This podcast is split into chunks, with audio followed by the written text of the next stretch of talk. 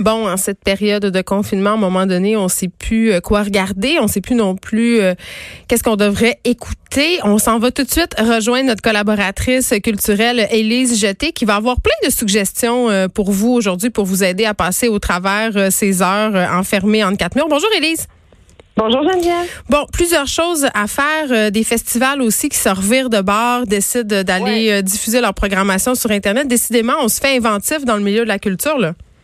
Oui, la capacité de à servir euh, sur un système a été vraiment mise à mise à profit récemment. On a vu ça. Euh, le Festival international du film sur l'art a décidé de transposer toute sa programmation sur Internet. Donc, euh, presque l'entièreté des films qui avaient été annoncés euh, sont maintenant disponibles en ligne. Donc, il y a même une billetterie en ligne. Tout se passe en ligne. Puis, pour, pour vrai, là, réussir de même à la dernière minute à transposer un, un festival aussi grand sur Internet uniquement. Il fallait vraiment être organisé. Euh, fait que je voulais leur lever mon chapeau.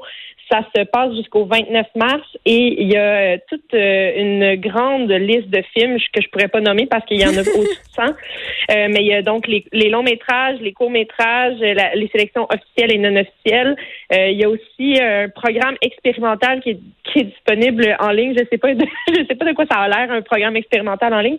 et il y a aussi une programmation spéciale et il y a aussi dans le fond un, un angle qui est mis sur les films d'art iranien c'est super intéressant. Euh, fait que ça vaut vraiment la peine d'aller faire un tour. Je vous donne le site, c'est artfifa.com et euh, vous avez toute la programmation qui est disponible là. Euh, il y a vraiment des belles découvertes à faire. Puis si vous avez comme fait le tour de Netflix, c'est comme la prochaine étape. Je sais pas si ça se peut faire le tour de Netflix, mais être tanné de regarder des films de série B, peut-être que ça se peut. Mais c'est tu, c'est qu'est-ce que je me dis, moi, Elise, par rapport au festival, je me dis on le sait, il y a plusieurs festivals qui en arrachent en temps normal financièrement. Peut-être que ça va être une bonne façon pour certains d'entre eux de survivre que de faire leur projection sur Internet. Peut-être que ça va créer un précédent. Peut-être que ça va faire euh, euh, que certains organisateurs de festivals vont amorcer une réflexion par rapport à la diffusion. Qui sait?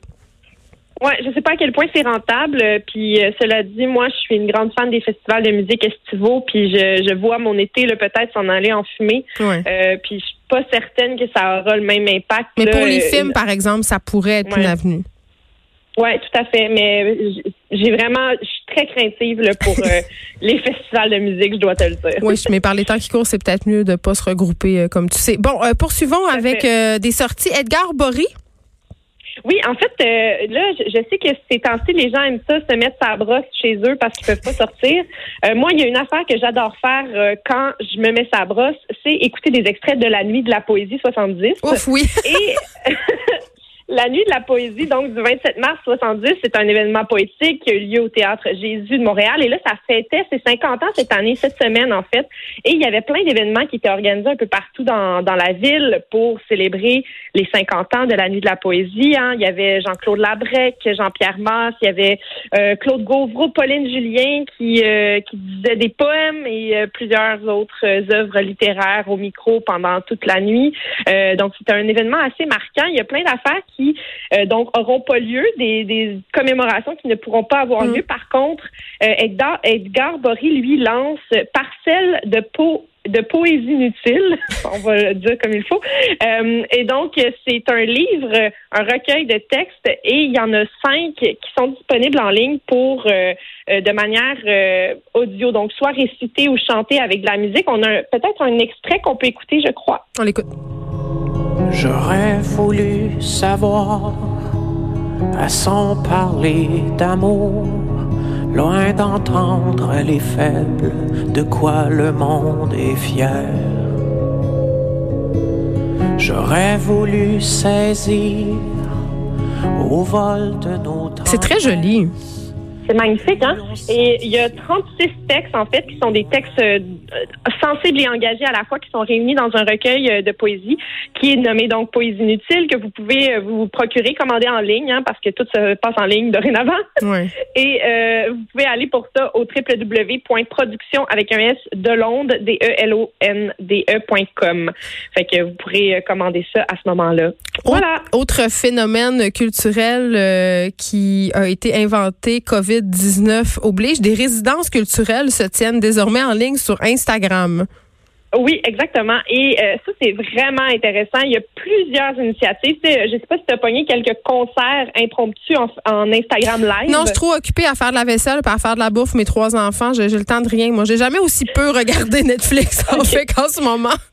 D'accord. Donc sur Instagram, il y a plusieurs, euh, premièrement, concerts impromptus qu'on peut euh, pogner là en live et euh, par la suite aussi en, reprise. Là. Instagram est comme devenu un, un, genre de moteur artistique assez important, un vecteur culturel qui nous aide à garder le, le cap. Et il y a un compte Instagram qui a vu le jour qui s'appelle Corona Culture. Donc c'est Corona petite barre en bas culture que vous pouvez suivre et chaque jour, il y a quelqu'un qui prend euh, le contrôle. Donc, ce sont des, euh, des poètes, des, des gens du milieu de la littérature, des mm. artistes qui ont comme des résidences artistiques, mais en ligne. Donc, ils sont responsables du compte artistique, de ce compte-là durant toute une journée. Donc, hier, il y a eu des lectures de poésie. Euh, ils prenaient les suggestions du public. C'est vraiment freestyle. Puis les gens participent?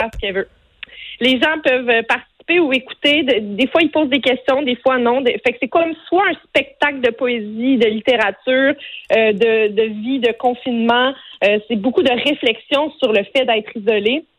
Euh, c'est euh, un projet d'Hélène Buguin, Eve Landry et Olivia Tapiero.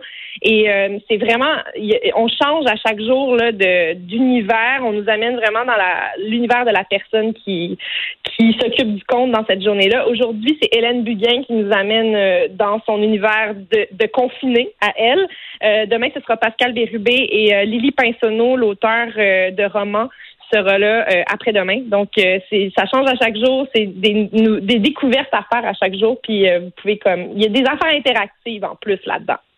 En terminant, Élise, jeter quelques sorties musicales en deux minutes et dix secondes? Oui, OK. je, veux, je veux te dire que vendredi passé, Alyosha a sorti son album Naked. Je t'en avais déjà parlé un petit peu plus tôt. un album où est-ce qu'il est tout nu, en fait.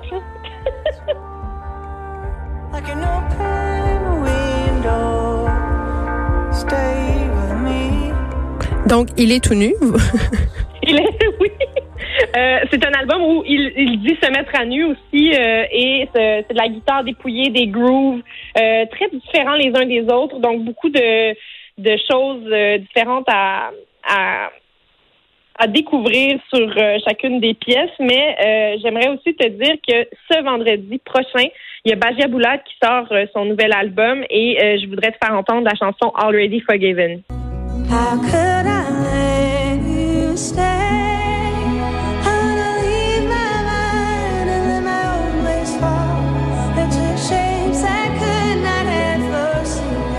Si je me fie à ce que je peux lire sur les médias sociaux, Élise, par les temps qui courent, il y a plusieurs euh, personnes qui trouvent refuge euh, dans la musique. Oui, absolument. Puis euh, Bajadoula fait partie de ceux justement qui ont décidé d'utiliser Instagram pour faire des lives.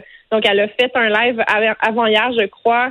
Euh, donc, tu la prends là, comme ça, là, sur, le flight, et elle te fait quelques chansons, elle prend les demandes spéciales en direct de son appartement. Donc, il y en a beaucoup qui font ça. Elle, son album sort, euh, s'appelle Are You in Love? Il sort le 27 mars, donc ce vendredi chez euh, Secret City Records. Mais c'est ça, il y, a, beaucoup d'artistes, en fait, que leur, leur sortie d'album va passer un peu dans le beurre à cause de tout ce qui nous arrive. Donc, je trouve ça important qu'on se reconnecte avec la musique.